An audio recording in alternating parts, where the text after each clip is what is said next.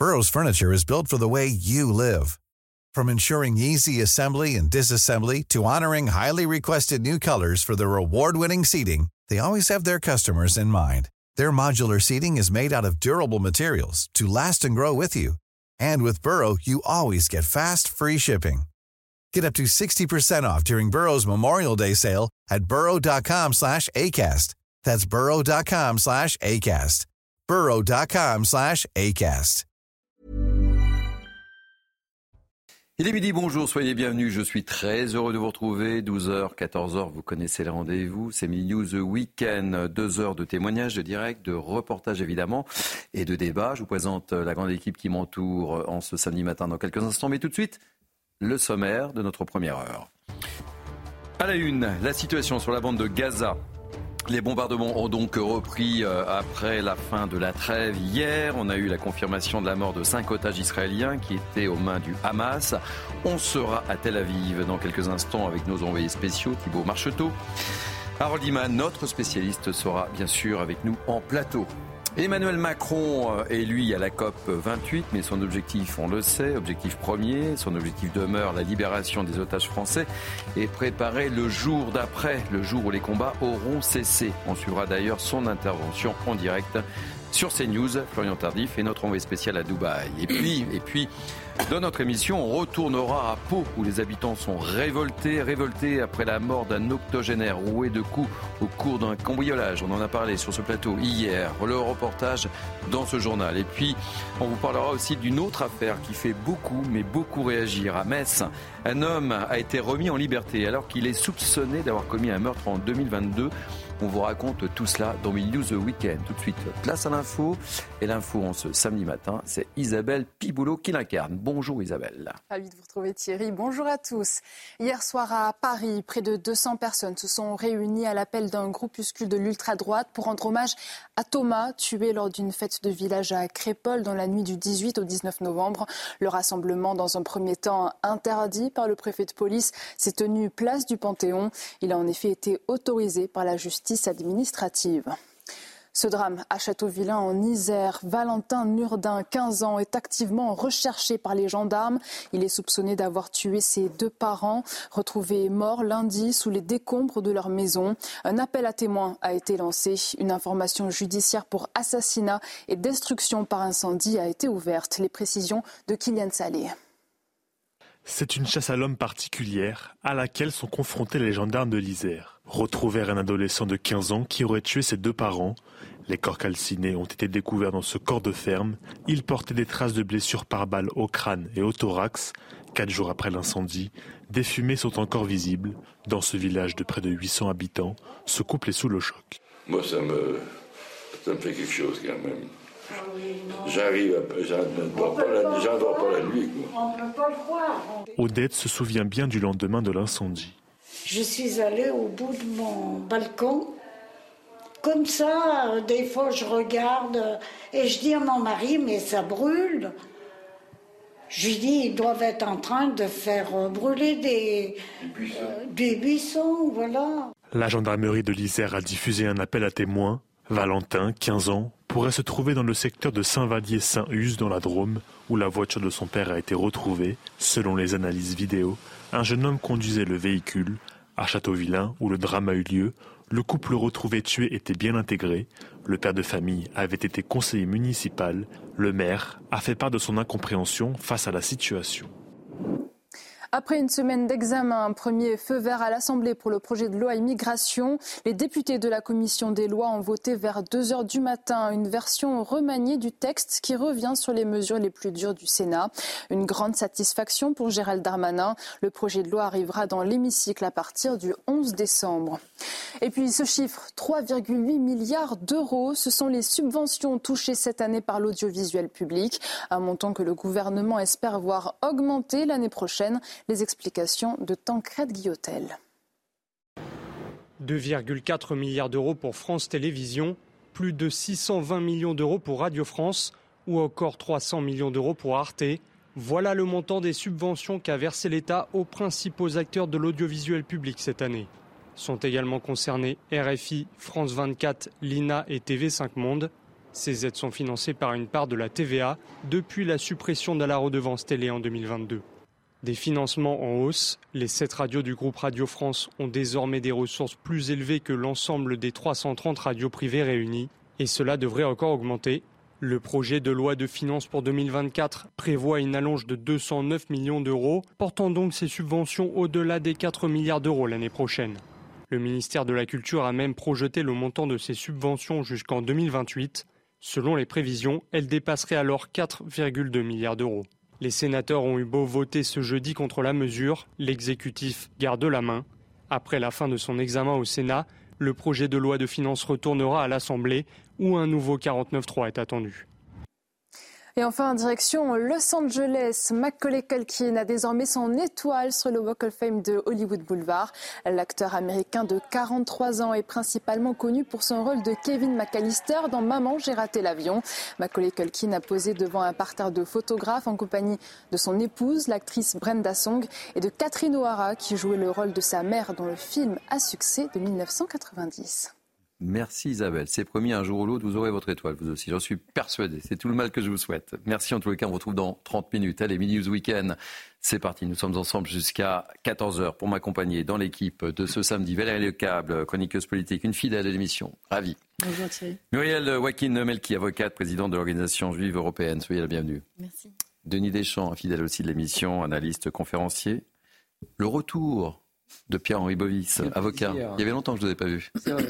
Vous m'avez manqué aussi, Thierry. Oui, vous m'avez manqué aussi. Alors, Liman, un fidèle de ce rendez-vous, évidemment, le spécialiste des questions internationales. On va commencer évidemment par vous dans quelques instants, mon cher Harold, puisqu'on va débuter notre première heure par cette reprise des combats depuis hier entre Israël et le Hamas et cette annonce, oui, cette annonce confirme hier soir la mort de cinq otages israéliens. On va tout de suite à Tel Aviv retrouver l'une de nos équipes, Thibault Marcheteau. Thibault, bonjour. Vous êtes donc à Tel Aviv. Et donc, cette information, je le disais, cette annonce de cinq otages israéliens euh, qui ont trouvé la mort euh, hier. Effectivement, Thierry, c'est Daniel Agari, le porte-parole de l'armée israélienne, qui a donc euh, annoncé cinq, euh, cinq, otages qui ont été retrouvés euh, sans vie. il y a également, pardon, 136 personnes sont encore retenues dans la bande de Gaza, dont 17 femmes et enfants. Ces, ces, ces cinq otages, ils ont été retrouvés grâce à une enquête très poussée du renseignement israélien. Il y a également une opération militaire qui a permis de ramener un corps sans vie. Vous savez que c'est très important ici en Israël, même les corps sans vie, de ramener donc ce corps sur le territoire israélien pendant euh, que euh, les, les, combats ont repris euh, depuis plus de 24 heures maintenant. Eh il y a encore une négociation concernant cet accord. On essaie de retrouver un accord entre Israël et le Hamas avec notamment des médiateurs internationaux que sont l'Égypte, le Qatar ou encore les États-Unis et bientôt la France puisque Emmanuel Macron est attendu au Qatar pour essayer de trouver un nouvel accord entre Israël et le Hamas. Je vous rappelle que quatre Français sont encore retenus dans la bande de Gaza aux mains du Hamas. Les, combats ont repris. Quelle est la situation au moment où on se parle Il est quasiment 12 heures et 6 minutes euh, en France. Eh bien écoutez Thierry, effectivement on peut encore s'attendre à des combats très intenses. Aujourd'hui, depuis plus de 24 heures, l'armée israélienne euh, affirme qu'elle a touché plus de 400 cibles à l'intérieur de Gaza City avec son artillerie mais également euh, son aviation. Depuis la fin de cette trêve, il y a également euh, une, des tirs qui sont partout dans la bande de Gaza, notamment les villes situées au sud, avec la ville notamment de Khan qui selon l'armée israélienne abriterait des membres du Hamas mais également des rampes de lancement de roquettes. La particularité de cette ville, c'est que la population elle a triplé ces dernières semaines puisque euh, les réfugiés s'y sont rendus, fuyant les euh, combats au nord. Euh, il y a également le Hamas qui a riposté avec de nombreux tirs de roquettes partout sur le territoire d'Israël, avec les villes de Sderot, les villes d'Ashkelon qui ont été donc visées par des tirs de roquettes. Et il y a également ce front nord avec le Hezbollah qui a essayé de toucher des cibles israéliennes au nord du pays. Donc l'armée a riposté avec des tirs sur les positions du Hezbollah au sud du Liban. Merci beaucoup pour toutes ces, précisions. évidemment, on pense aux familles euh, des, otages.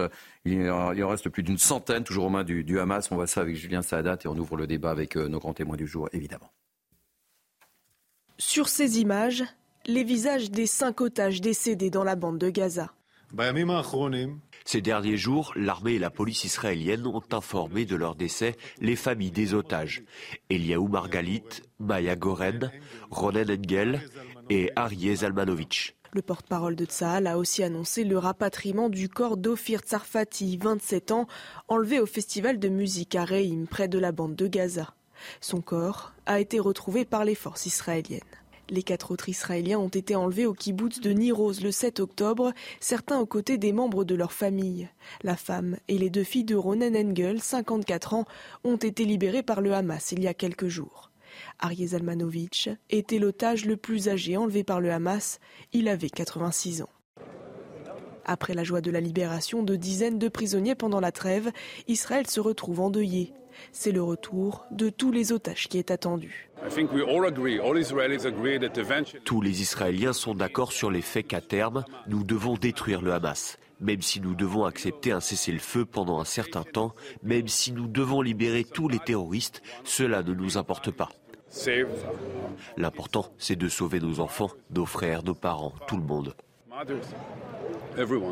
Sur les quelques 240 personnes enlevées le 7 octobre, selon les autorités israéliennes, 136 y seraient toujours détenues.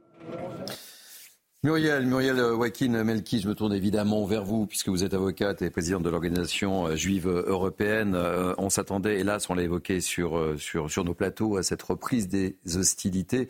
Mais évidemment, nos pensées vont vers les otages. On a, on a vécu une période, je le disais encore hier, de forte émotion avec la libération de Mia. Mais aujourd'hui, on pense évidemment aux otages qui sont encore aux mains du Hamas. On pense aux 136 otages qui sont encore euh, entre les mains du Hamas, euh, avec, euh, en ce qui nous concerne à nous, à l'OJE, une, pensée particulière pour Ohad, Ohad Yahaloumi, qui est un otage franco-israélien, dont le petit garçon Ethan, que, nous, que nous représentons avec Nicolas Salomon et Sandra Amar, avocate à nos côtés de, la famille Yahaloumi.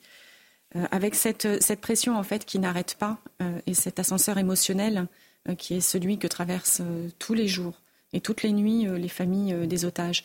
Parce que la guerre psychologique qui est menée par le Hamas est absolument redoutable. Alors oui, aujourd'hui, on sait qu'effectivement, il y a des négociations qui sont en cours pour essayer de récupérer le maximum d'otages en vie. Il y a la situation des quatre otages franco-israéliens. Mais en fait, notre combat ne doit pas être mmh. euh, circonscrit euh, à ces quatre seuls otages. Je ne comprends pas. Je n'arrive pas à comprendre, en fait, depuis euh, le 7 octobre, comment il n'y a pas eu une indignation totale mmh. et une unité totale, sans réserve, vis-à-vis de toutes les victimes qui sont décédées dans les circonstances atroces dont tout le monde aujourd'hui est informé. Personne Personne ne peut dire ignorer ce qui s'est passé le 7 octobre euh, dans les kibbutz proches de Gaza.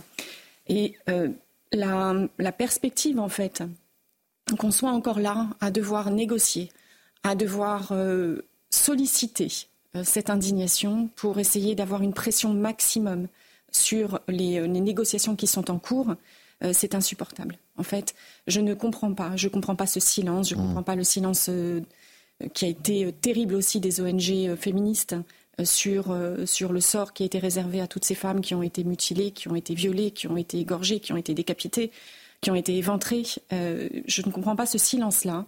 Je n'arrive toujours pas à comprendre comment nous en sommes arrivés là et comment finalement dans, dans nos démocraties un peu partout en France, euh, en Europe et ailleurs dans le reste du monde, c'est pas une indignation Il devrait pas y avoir un soulèvement. Il devrait même pas y avoir de mmh. débat. On a dû se battre et vous le savez mmh. parce que euh, CNews a été euh, finalement la seule chaîne à diffuser tous les jours les photos des otages et à en parler de manière naturelle. À une autre époque, ça se faisait sur d'autres chaînes. Sur d'autres chaînes, ça se faisait aussi à une autre époque. ça n'a pas été le cas. Et même ça, euh, c'est insupportable. Et de devoir être sur les plateaux pour rappeler en fait mhm. le sort des otages, euh, pour rappeler euh, l'horreur absolue que c'est lorsque l'on est touché au sein d'une famille parce que l'un des nôtres hein, est retenu chez ces fous, chez ces terroristes, chez ces sanguinaires du Hamas, c'est quelque chose qui est qui n'est pas normal non plus. Mhm. Ça devrait couler de source. Alors, je souhaitais aussi sur votre plateau qu'on évoque le sort de Naïma Lévy, mhm. cette jeune femme de 19 ans euh, qui était une militante pour la paix. Euh, il y en a peu qui le savent. Mais cette jeune femme, celle que dont on a tous vu les photos euh, terribles et la vidéo terrible, c'est cette jeune femme avec le jogging qui est taché de sang et le, tendon d'Achille qui a été sectionné. Sa mère s'est exprimée hier, justement pour sensibiliser et pour dire qu'on devait ne pas oublier sa fille, 19 ans, toujours entre les mains du Hamas. Et je ne comprends pas non plus que ce soit si difficile pour la Croix-Rouge, si difficile pour Médecins sans frontières d'aller vers le Hamas et de récupérer des éléments d'information et de s'enquérir mhm. de l'état de santé de cette jeune femme et de tous les autres otages. Je rappelle aussi qu'il y a encore cinq enfants euh, qui sont euh, entre les mains du Hamas. Quand on voit le sort qui a été réservé aux enfants otages, qui sont sortis euh, vivants, mais tellement, tellement, tellement, tellement marqués par ces 50 jours et quelques de captivité, je ne comprends pas ce silence aussi. Voilà. Et c'est important de, vous avoir sur notre plateau en tous les cas. Et merci de, ce témoignage très fort, évidemment. Valérie, c'est terrible, hein, cette ascension émotionnelle avec laquelle joue le, Hamas. On ne cesse de le répéter sur nos plateaux. Mais toute la façon dont euh, ça a été négocié a été terrible. Cette espèce de marchandage de dire euh, on aura un otage israélien pour trois prisonniers euh, palestiniens au compte-gouttes, au lieu de les relâcher tous d'un coup au début, en une seule fois, en faire seulement 10 par jour, parce que pendant ce temps-là, le Hamas était en train de reconstituer euh, ses forces et ses mhm. troupes, et donc cherchait à gagner du temps, avait besoin d'une respiration, etc. Toute la méthodologie euh, est extrêmement, euh, est extrêmement cruelle et extrêmement, effectivement, crée un, climat de tension terrifiant. Je crois qu'il y a encore au moins 24 femmes qui sont aux mains du Hamas parmi les otages. Et, et donc, donc tout ça n'est malheureusement pas terminé. Après, sur ce qui s'est passé, euh, cette rupture euh, de la trêve, alors en épilogra sur euh, sur qui a, provoqué mhm. cette rupture, peu importe, ça n'a pas beaucoup d'importance. Mais ce qu'on voit bien là, c'est que Tsahal est en train de refaire la même stratégie qu'ils ont fait depuis le 7 octobre, c'est-à-dire de rebombarder violemment et fortement et pourquoi ils font ça? Parce que d'abord, on sait que les membres du Hamas qui étaient dans le nord de la bande de Gaza sont partis dans le sud et qu'il y en a effectivement un certain nombre à Khan Younes qui est l'objet euh, des bombardements actuellement avec malheureusement toute la population. Mais ce qu'on sait aussi, c'est que c'est cette façon-là qui va pousser le Hamas à vouloir renégocier sur les otages. Malheureusement, on comprend que la stratégie militaire et la stratégie sur les otages est liée finalement, puisqu'il euh, y a eu cette rupture de la trêve. La seule façon de reprendre la main pour Israël par rapport à, ce chantage, hein, parce que c'est vraiment ça, c'est de retourner euh, bombarder fortement pour obtenir euh, la demande par le Hamas d'une nouvelle trêve.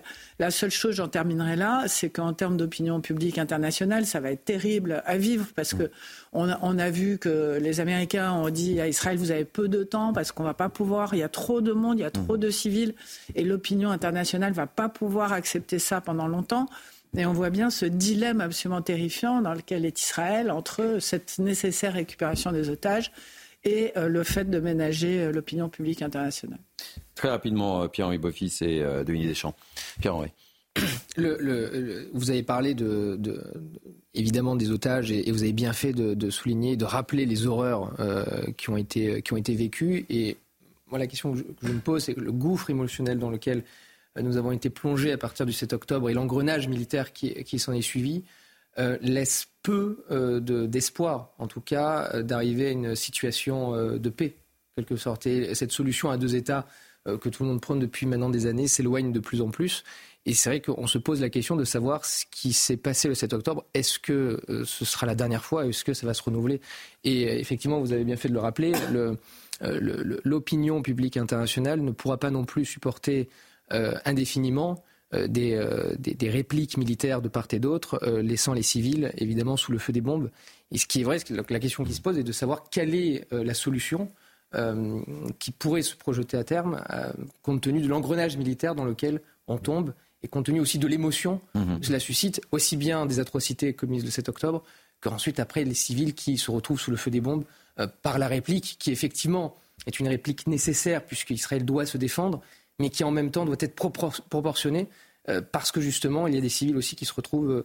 Euh, et c'est un enjeu euh, majeur pour le Premier ministre israélien. Et c'est un enjeu majeur en termes de communication, en termes, évidemment. de souveraineté, parce qu'Israël doit se défendre. Ensuite, en termes de soutien, puisque vous parliez tout à l'heure du soutien des démocraties, il faut aussi que les démocraties puissent soutenir, mais tout en gardant aussi une certaine proportionnalité. Donc c'est un équilibre très dangereux dans lequel il ne faut pas évidemment tomber. Mais la question qui se pose, c'est la solution quelle, quelle, solution à terme pourrait, euh, pourrait parvenir justement à, essayer de retrouver un semblant de paix? Denis Deschamps. C'est très important ce témoignage parce qu'en réalité, on est tellement habitué d'être noyé sous des, sous des images de tout genre, aussi bien dans les films, dans les séries, dans les jeux vidéo mm. et dans, toutes ces chaînes d'information, qui fait que c'est important de rappeler qu'il ne faut surtout pas s'habituer à cette banalisation euh, du, drame. C'est un drame, c'est une barbarie, il faut le dire et le redire. C'est une véritable barbarie. Et d'ailleurs, la, pression psychologique continue parce qu'on a appris hier euh, qu'il projette, le Hamas projette aux enfants les images. Ouais, ce qui est terrible. Voilà. Donc en fait, le, la, pression psychologique, si on peut appeler ça une pression, mmh. il n'y a pas de mot en réalité, se poursuit. Donc c'est des enfants qui vont être marqués à vie. Évidemment. Euh, moi, je voulais, euh, je voulais euh, rappeler deux ou trois petites choses. C'est qu'en fait, depuis le début du conflit, il y a quand même beaucoup de lignes qui ont évolué. Là, en fait, on voit 400 cibles qui ont été, qui ont été attaquées par, par, par Tsahal. Donc en fait, on voit que Tsahal remet très fortement la pression sur, sur le Hamas. de toute façon, il s'y attendait très probablement. Mais il faut savoir, en fait, qu'en même temps, il y a un une tentative, encore une fois, de deuxième front au nord avec le Hezbollah. Donc le Hezbollah, on le sait, ils sont ultra financés par, par l'Iran. Donc l'Iran, même si on n'entend plus parler de l'Iran, l'Iran est encore, euh, est encore aux manettes. Donc en fait, effectivement, les lignes ont beaucoup bougé vis-à-vis de l'Iran. On n'entend plus parler depuis deux semaines. Hmm. Mais on voit aussi les succès de Saal, mais aussi on voit également que la pression a apporté une libération de plus d'une centaine d'otages.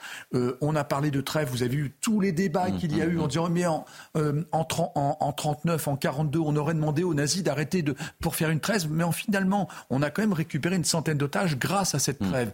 D'autant que dans toutes les chancelleries, personne ne croyait que ça allait durer aussi longtemps. Au départ, c'était quatre jours. En fait, elle, elle a duré beaucoup plus longtemps. Tant mieux. Effectivement, c'est dramatique parce qu'on retourne encore dans la guerre. Mais en attendant, il y a déjà une centaine de familles qui ont retrouvé les leurs. Donc ça, c'est plutôt bien. Maintenant, je l'avais dit depuis le départ, ça va durer et durer. Et le Hamas, ils sont quand même extrêmement doués. On ne peut pas leur retirer bah, ils ont les otages dans aussi, la pression. Évidemment, bien sûr, euh, la pression psychologique. Et donc, ils vont, il va y avoir d'autres négociations. Là, il y a énormément de négociations qui se passent en ce moment, malgré la reprise mm. des, de, la guerre. Et en fait, ça va durer parce que le Hamas, euh, il, joue avec ça. Mm-hmm. Justement, il joue avec ça. Parce qu'ils savent très bien qu'une fois qu'ils n'auront plus d'otages, ça va complètement changer leur sort. Alors justement, Harold, est-ce qu'on peut penser qu'il y aura une offensive terrestre? Elle, a commencé, elle a commencé dans le sud. Il y a des affrontements terrestres.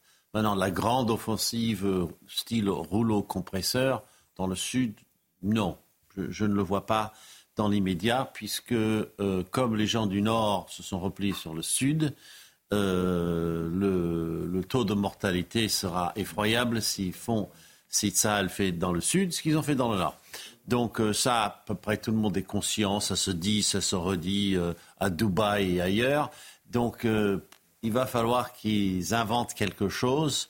Pour l'instant, c'est surtout des frappes aériennes que l'on voit euh, partout dans Gaza, y compris Gaza Nord. Ça n'a pas encore été complètement débarrassé du Hamas.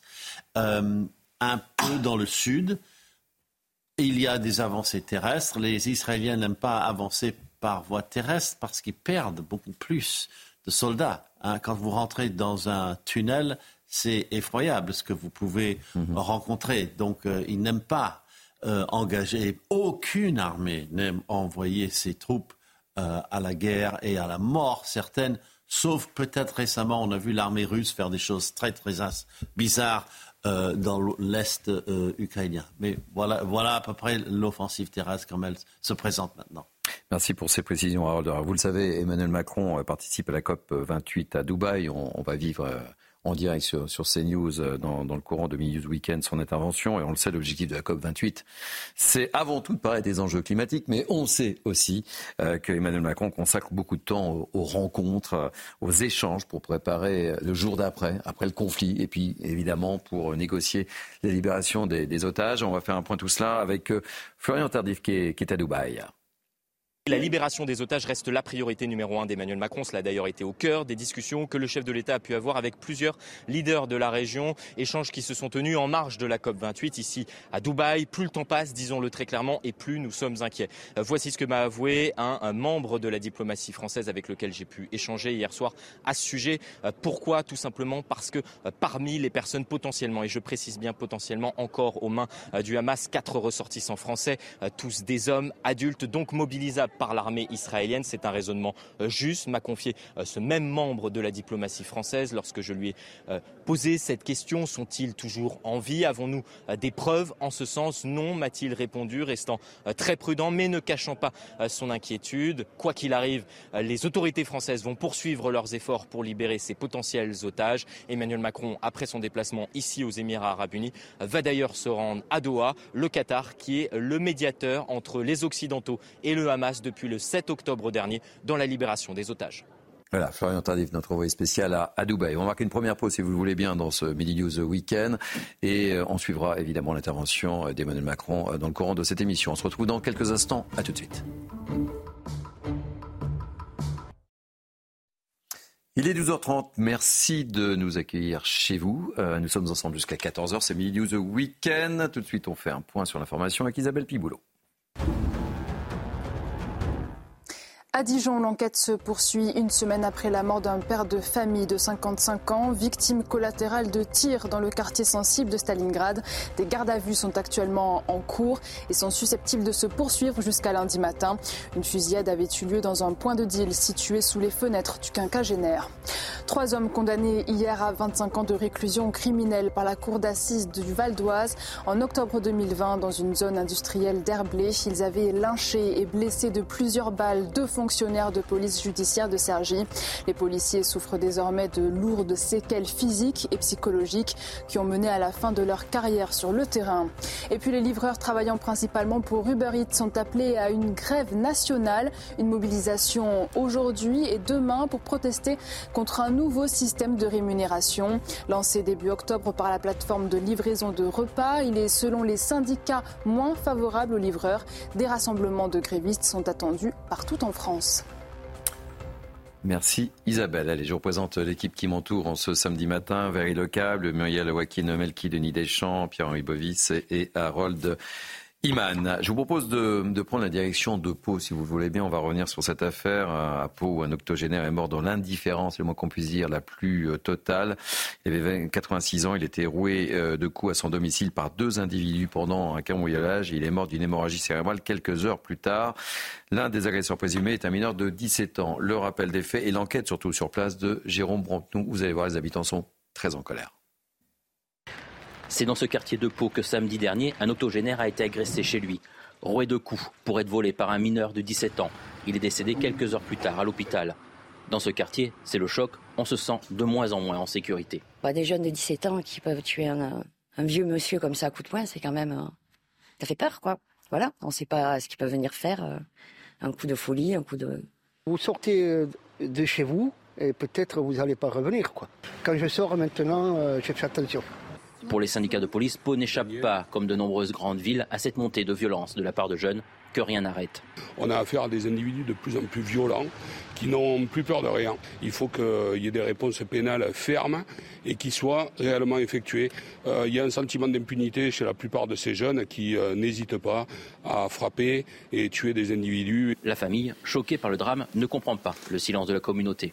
Comment laisser sans réponse, sans expression de la, solidarité municipale à minima, un fait de cette nature qui met en scène une personne âgée agressée à son domicile par un mineur dans la pleine force de l'âge euh, qui euh, s'enfuit immédiatement après en le laissant dans l'état de santé qui était le sien. Euh, ça pose un problème de sécurité publique. Le jeune homme de 17 ans est mis en examen et placé en détention provisoire. L'enquête est toujours en cours.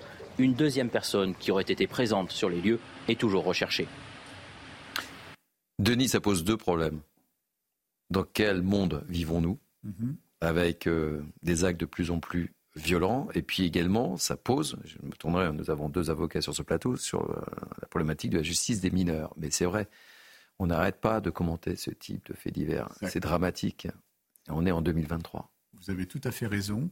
Encore une fois, c'est ce que je disais sur le sujet précédent, ça se banalise, la violence se banalise. Hein. Alors, c'est une conséquence, hein, euh, mhm. on en a déjà parlé sur votre plateau. Hélas, de nombreuses fois. Et exactement, c'est-à-dire qu'au bout de 20 ou 30 ans de laisser aller euh, de, films hyper violents, de jeux vidéo hyper violents, eh bien maintenant ça s'est banalisé dans l'esprit des enfants, hein, parce qu'à 17 ans c'est quand même quelque part un gamin aussi. Mmh. Intellectuellement, au niveau de la maturité, c'est encore un gamin.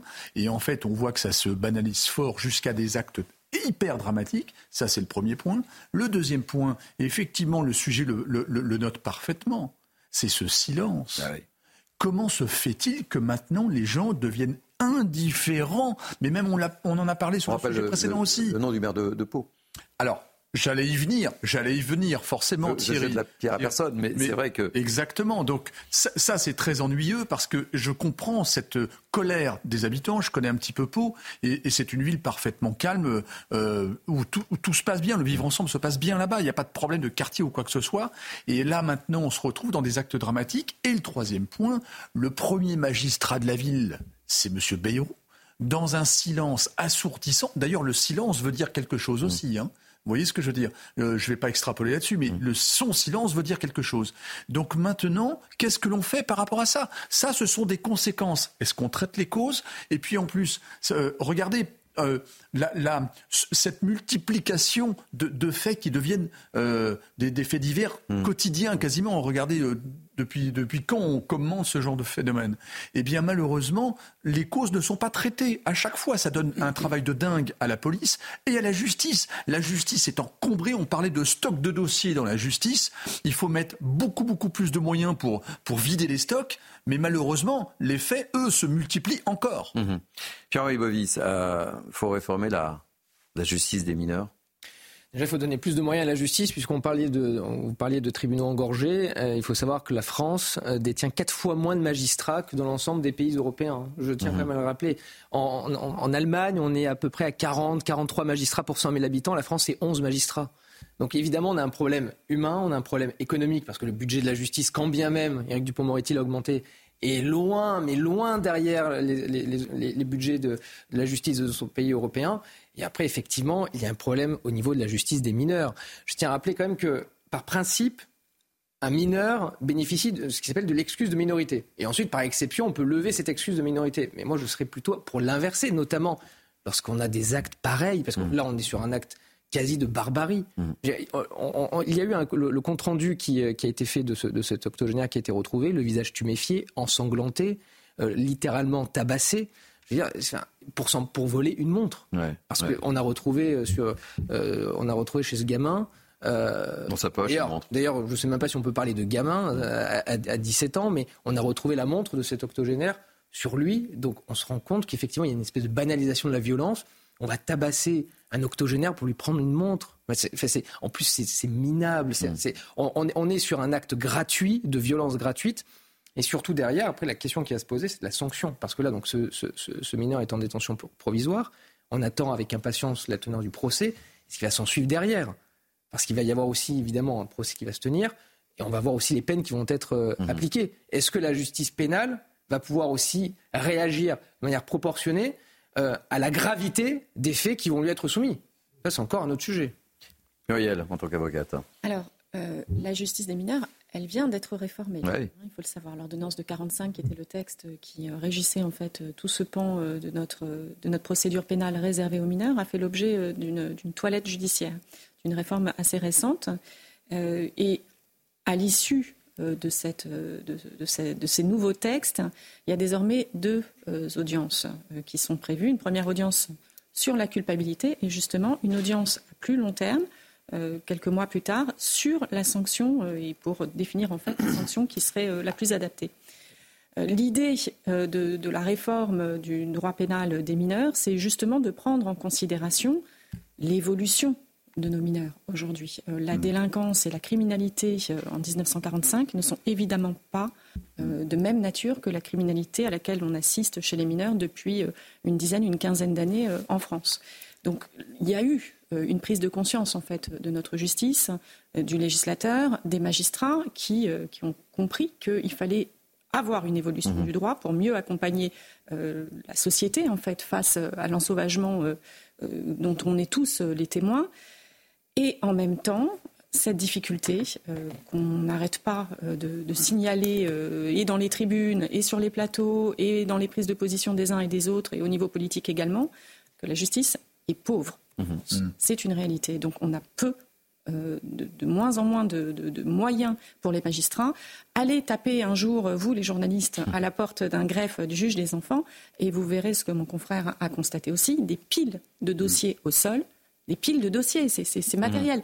Vous rentrez dans le bureau d'une greffière et vous voyez tous ces dossiers qui sont entassés. C'est ça la réalité de notre justice et de la justice des mineurs encore plus, avec des moyens qui sont très faibles et aussi avec la difficulté euh, qu'est la nôtre en France à avoir des structures d'accueil, des foyers euh, qui dépendent de l'ASE pour accompagner justement les mineurs. On n'a pas assez de moyens, ces structures ne fonctionnent pas comme il faut et ce sont des institutions qui ne fonctionnent pas non plus. Donc oui, euh, là, les faits sont terribles. Il faut apporter une réponse judiciaire. On n'a pas les moyens aujourd'hui de le faire de manière correcte et suffisamment rapide et suffisamment efficace aussi.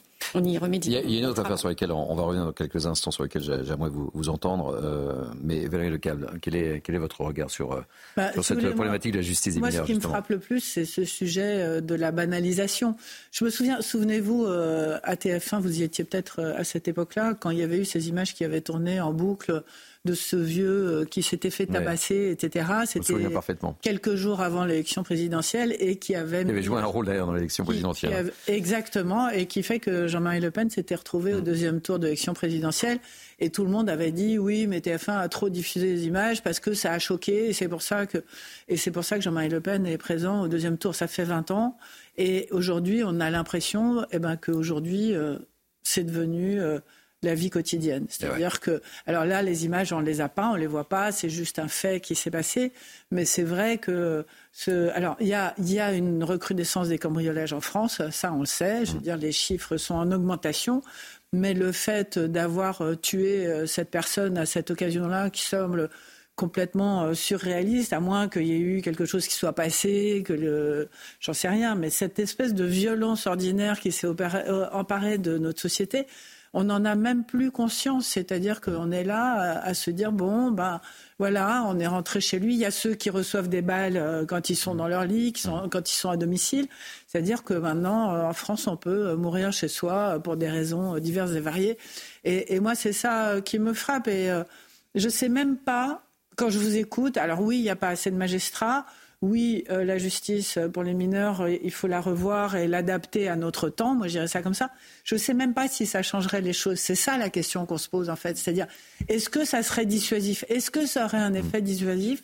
Ou est-ce qu'on est face à des, jeunes qui, maintenant... Euh, sont et puis on parlera dans le courant de cette émission à nouveau de, Thomas, puisqu'il y a un certain nombre de, manifestations, mais quand je vous écoute, je ne peux pas occulter le témoignage du grand-père au cours des obsèques. Hmm? Qui attendait que justice soit faite. Et on craint, et on l'a dit. Il faut le rappeler. Il faut le rappeler, et c'est important aussi parce que les familles des victimes attendent des décisions, attendent des mesures qui ne viennent pas et on les commente.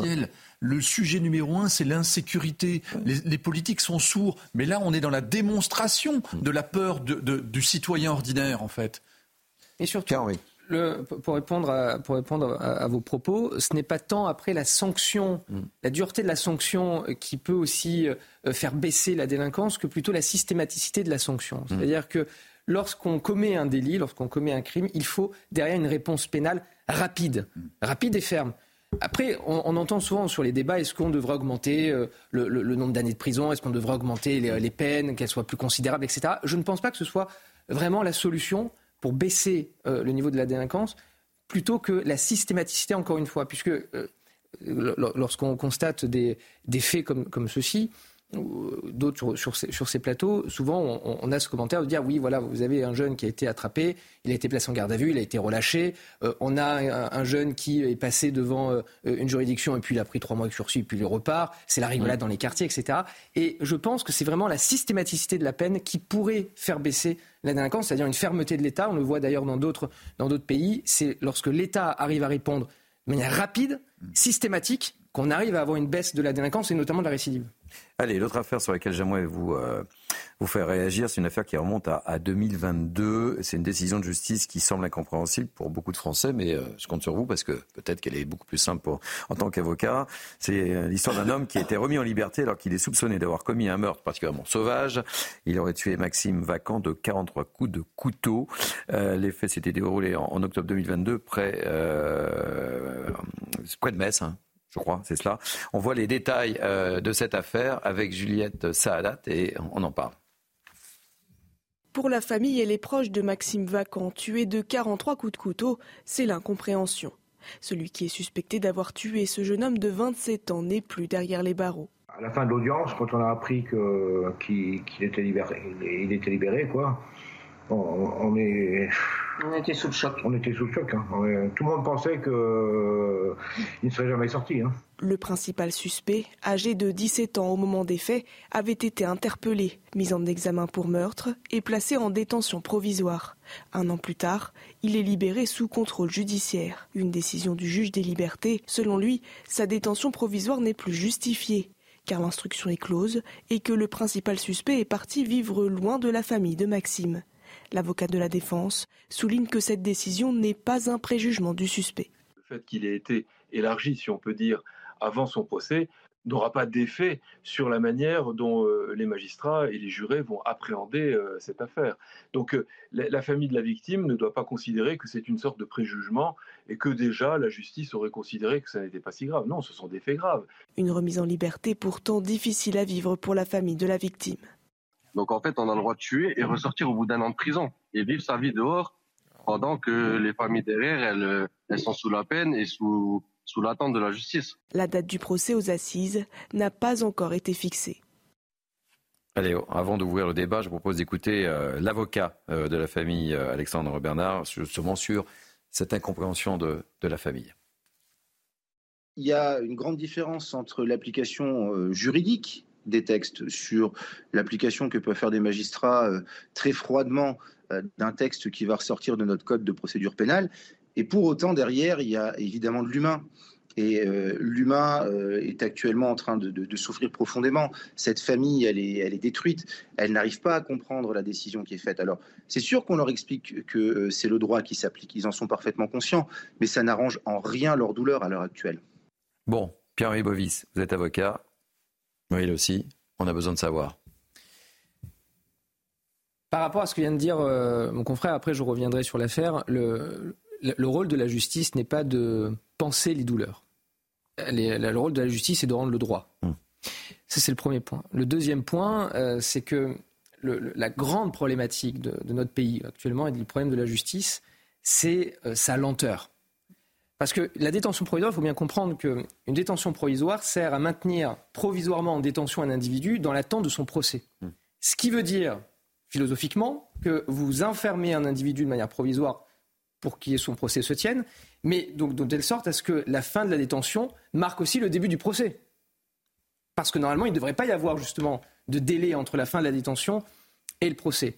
Et là, dans ce dossier, typiquement, vous avez euh, euh, euh, nos confrères aussi bien en partie civile qu'en défense, qui expliquait sur, euh, à, votre, antenne euh, hier soir euh, que le procès devrait se tenir dans deux ans, peut-être? Deux ans ou même hmm. plus, ou dans trois ans. C'est là où les familles ne comprennent pas. C'est d'une incompréhension totale. En revanche, évidemment. Mais d'un point de vue juridique alors l'individu qui est sorti de détention provisoire n'est pas remis en liberté. Il faut bien aussi le, dire aux téléspectateurs. Hmm. Il est placé sous contrôle judiciaire, donc avec des obligations qui sont du coup euh, indiqués dans son ordonnance, donc il n'est pas remis en liberté, il, il, est soumis à, des contraintes. Et ensuite, un mineur, lorsqu'il a commis un crime, ou supposé avoir commis un crime, ne peut être placé en détention provisoire que pendant un an. Et ensuite, au-delà de cette durée, il faut avoir des circonstances précises pour pouvoir mhm. proroger de six mois. Euh, mais le droit est appliqué là. il n'y a pas de contestation, c'est simplement la longueur derrière et du procès qui pose problème. Il a été en détention provisoire pendant un an. Et ensuite, au bout d'un an, mhm. il a rempli ces, critères-là pour être remis, euh, du coup, en, liberté, en liberté sous contrôle judiciaire. Valérie, et je vous donne la parole. Non, mais Pierre euh, vient de dire euh, l'essentiel, c'est tout à fait exact ce qui vient d'être dit. Ce qu'on peut rajouter, c'est qu'ils ont dit que l'instruction était close, que l'enquête était terminée, que absolument. Parce que le maintien de détention provisoire, c'est aussi quand vous pouvez parler à des témoins ou mhm. quand vous pouvez communiquer avec des gens, etc. Là, l'histoire, apparemment, ils sont prêts à juger. Ils ont fait toutes les enquêtes, ils ont tous les témoignages de tout le monde. Ils sont au bout de l'histoire. Et donc, le, le, alors, on comprend parfaitement la douleur de la famille. Hein. Il n'y a rien à dire par rapport à ça. Mais Pierre-Henri a très bien dit, eh bien, on est là pour euh, juger, pas pour. Euh, malheureusement, c'est un autre sujet. En fait, cette douleur de la famille, elle sera éternelle de toutes les manières. Euh, et, il faut redire aussi une chose, c'est que la détention préventive n'est pas absolument pas appliquée dans tous les pays. Par exemple, aux États-Unis, euh, vous payez une caution, vous sortez. Euh, cette détention préventive, elle, est assez particulière à la France. Il n'y a pas forcément de raison de maintenir en prison. Nos prisons sont pleines. et il n'y a pas forcément de raison de maintenir en prison pour les lenteurs de la justice. Et c'est ça le vrai sujet, c'est la lenteur de la justice. Euh, des gens dont on pense que. Alors après, si dans six mois euh, il commet une récidive, alors là, ça sera la catastrophe mmh. absolue. Évidemment. Et on dira, on vous l'avait bien dit, euh, etc. Mais d'un point de vue du droit, tout est appliqué dans un pays où la prévention préventive, il faut le dire, est déjà mmh. très très difficile à vivre pour les prévenus. C'est qui, sont présumés innocents, même si ce n'est pas forcément le cas. Et je vous donne la parole deux secondes, Muriel, et je rappelle ce sondage, c'est ça pour CNews dévoilé cette semaine. 51% des Français n'ont plus confiance en la justice, plus d'un Français sur deux. Voilà. Euh, c'est un sondage. C'est un sondage, mais euh, bon voilà, on prend la température. Oui, mais ceci étant, euh, ça, veut dire quelque chose quand même. Bien sûr, ça, oui, ça, dit quelque chose. Ceci étant, la réalité, c'est qu'en fait, la justice, c'est le seul rempart que nous avons en France. C'est le seul rempart que nous avons face aux actes de barbarie, que ce soit ce, qui a été, ce qui était le cas là sur cette affaire ou l'affaire de Thomas. Donc la seule réponse en fait que la société peut apporter passe par notre justice. Donc on a besoin d'une justice qui soit forte, qui soit présente. Euh, sur le cas euh, que vous évoquez sur cette année euh, de détention, il y a quand même dans la décision qui est prise, je le rappelle, pour maintenir ou non, pour prolonger ou non cette période de détention provisoire, cette décision est prise par un juge de la liberté de la détention, ce n'est pas le juge d'instruction. Donc cette décision-là, elle est aussi prise sur un élément qui est très important, qui est l'exceptionnel trouble à l'ordre public qu'a mmh. suscité le crime en question. Et dans ce concept d'exceptionnel trouble à l'ordre public, vous prenez en considération notamment euh, la douleur de la famille et aussi les mois suscités dans la société. Donc il faut savoir pourquoi dans ce dossier-là, finalement, euh, ce, critère-là a été mis de côté euh, pour privilégier les autres critères. Ça, c'est le premier point. Mais comme je ne suis pas l'avocat du dossier, mm. je ne parle pas, je ne sais pas. La deuxième chose, et qu'on apprend au travers de votre reportage, c'est qu'effectivement, la Cour d'assises n'est pas encore euh, saisie. Ça veut dire à peu près 18 à 24 mois d'audiencement pour avoir une date auprès de la Cour d'assises. C'est là. Mm. C'est là où effectivement il faut euh, que la justice se ressaisisse et que dans ce type d'affaires-là, qui mobilise l'opinion publique et qui envoie des messages d'impunité ou de laxisme, elle soit au rendez-vous. On va marquer une pause, si vous le voulez bien. Euh, on se retrouve dans quelques instants et on parlera de Thomas que j'évoquais tout à l'heure, puisqu'il y a deux manifestations qui sont prévues euh, dans la Drôme aujourd'hui. Deux manifestations interdites. On sera en direct avec nos envoyés spéciaux, évidemment. On se retrouve dans quelques instants. À tout de suite. Il est 13h, bonjour, soyez les bienvenus. Merci de nous accueillir chez vous. C'est Midi News Weekend partie 2. Voici le sommaire. Je vous présente juste après la grande équipe qui m'entoure. Mais tout de suite le sommaire, évidemment. On vous reparlera de Thomas dans cette première partie, ce jeune passionné de rugby tué lors de sa fête de village dans son village de la Drôme. Personne, évidemment, personne n'a oublié. La France entière a été marquée par ce drame. On sera justement dans la Drôme avec deux manifestations prévues aujourd'hui, deux manifestations interdites. On fera le point avec Tanguy Hamon, notre spécialiste police-justice, qui est sur ce plateau avec nous. Et puis on sera sur place, évidemment, avec nos équipes et on ouvrira le débat avec nos grands témoins du jour. Et puis, euh, à 13h30, on suivra peut-être euh, sans doute l'intervention d'Emmanuel Macron qui doit intervenir euh, euh, d'un instant à l'autre euh, depuis la COP 28. Nous sommes toujours dans l'attente. mais tout de suite, on fait un point sur l'information avec évidemment Isabelle Piboulot. Rebonjour Isabelle. Pour la deuxième journée consécutive, l'armée israélienne bombarde intensément la bande de Gaza. Plus de 400 cibles ont été visées. La trêve avec le Hamas qui avait permis la libération d'otages et l'acheminement d'une aide d'urgence a pris fin hier matin. Le ministère de la Santé du Hamas fait état de plus de 240 morts et 650 blessés dans ces dernières frappes. Par ailleurs, hier, l'armée israélienne a confirmé la mort de cinq otages. Selon un porte-parole de Tzahal, une opération militaire a permis de ramener en Israël l'un des cinq corps. Pour rappel, sur les quelques 240 personnes kidnappées le 7 octobre, 136 sont toujours aux mains du Hamas. Juliette Sadat. Sur ces images, les visages des cinq otages décédés dans la bande de Gaza. Ces derniers jours, l'armée et la police israélienne ont informé de leur décès les familles des otages. Eliaou Margalit, Maya Goren, Ronen Engel et Arié Zalmanovitch. Le porte-parole de Tsahal a aussi annoncé le rapatriement du corps d'Ofir Tsarfati, 27 ans, enlevé au festival de musique à Reim, près de la bande de Gaza. Son corps a été retrouvé par les forces israéliennes. Les quatre autres Israéliens ont été enlevés au kibbutz de Niroz le 7 octobre, certains aux côtés des membres de leur famille.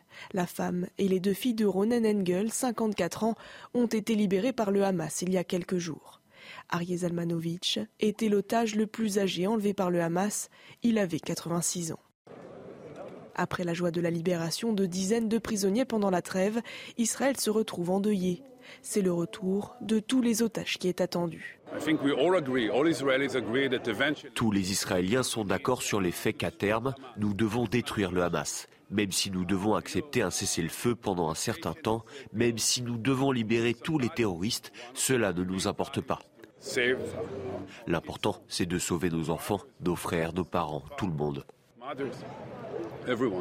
Sur les quelques 240 personnes enlevées le 7 octobre, selon les autorités israéliennes, 136 y seraient toujours détenues on poursuit avec euh, cette polémique. Une ancienne basketteuse française, Émilie Gomis, ambassadrice des Jeux Olympiques 2024, est sous le feu des critiques. L'athlète a posté sur les réseaux sociaux une publication jugée antisémite 48 heures après le massacre du Hamas le 7 octobre. Un collectif a demandé son renvoi immédiat du comité des JO. Les explications de Godéric B. Voilà ce qui a mis le feu aux poudres une carte de la France recouverte progressivement par le drapeau israélien. Et cette question, que feriez-vous dans cette situation?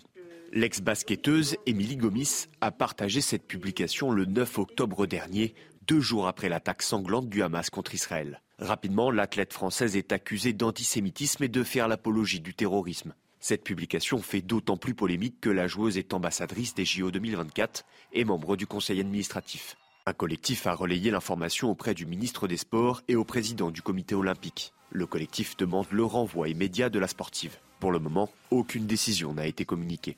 Face au scandale, jeudi, la joueuse de basket a supprimé sa publication et a présenté ses excuses sur les réseaux sociaux.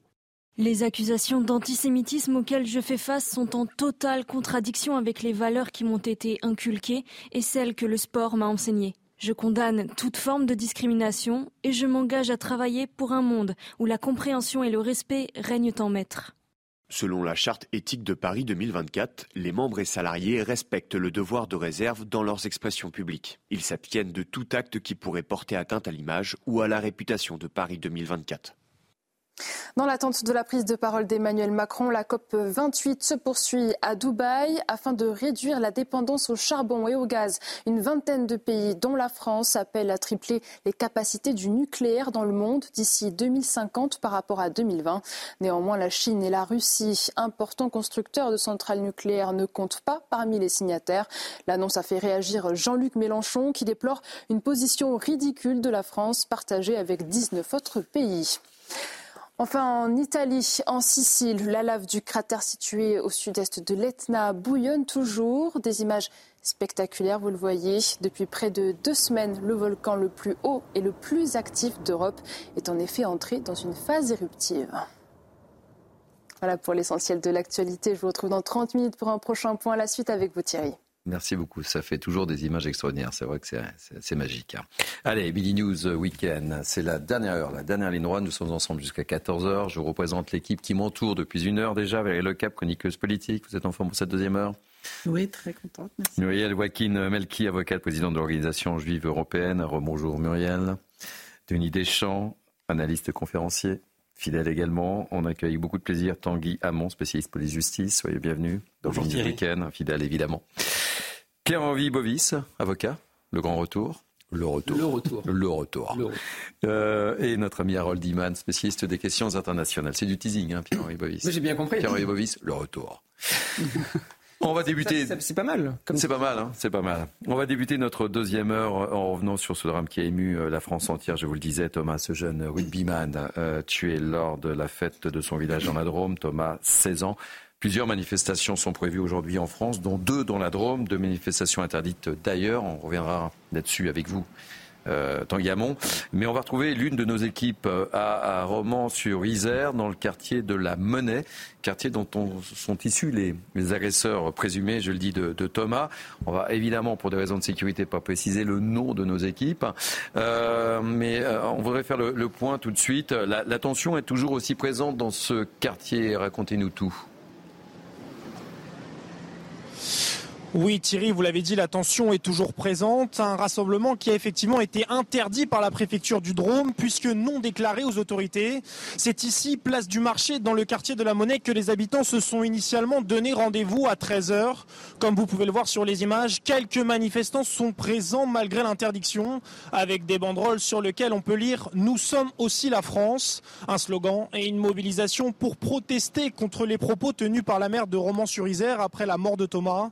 Rappel, l'élu avait pointé du doigt la délinquance du quartier de la Monnaie et annoncé vouloir lutter contre les bandes de jeunes qui veulent faire du quartier une zone de non-droit.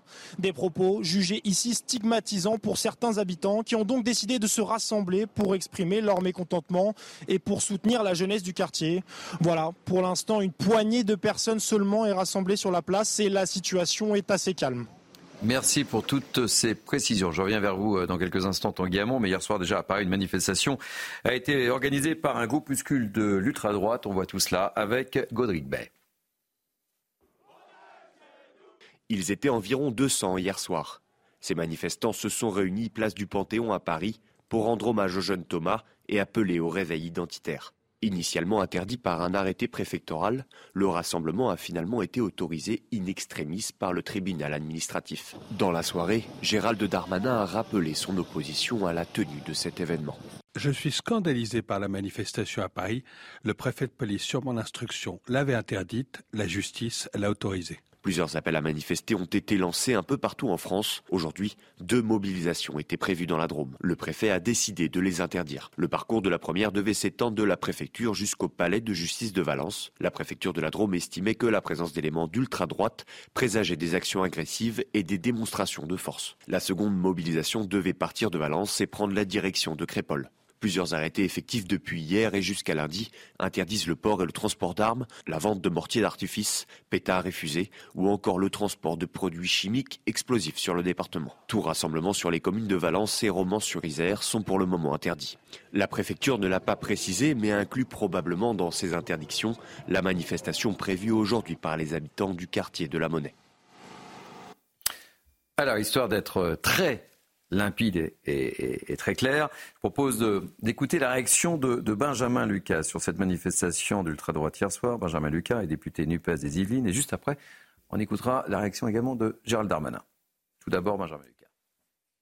En dehors de ces murs, en fin de journée aujourd'hui, on manifestait euh, dans les rues de Paris des nazillons animés de slogans contre les étrangers réels ou supposés euh, d'ailleurs. Et je crois que nous avons, de ce point de vue-là, une grande responsabilité qui est de ne pas entretenir un racisme d'atmosphère qui s'empare de notre pays et, construit dans un débat public englouti sous les thèmes et les termes de l'extrême droite.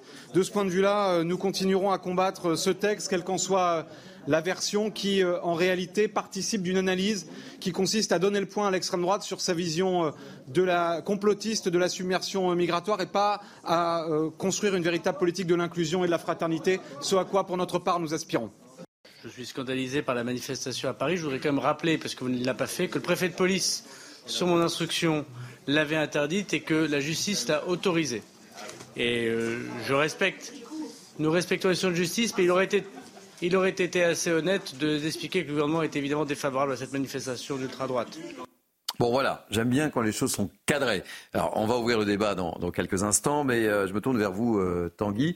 Il y a deux manifestations dans l'Indrome, et elles sont toutes les deux interdites. Il y a celle qui se déroule dans le quartier dont sont issus, et on l'a vu avec notre envoyé spécial, qui est une manifestation contre la prise de position euh, très courageuse hein, de, la maire de Romans-sur-Isère, dont on parlera, et puis l'autre manifestation à, Valence. Hein même deux euh, manifestations. deux manifestations. Deux manifestations à Valence qui ont toutes les deux été interdites par le préfet de la Drôme euh, Thierry Devimeux.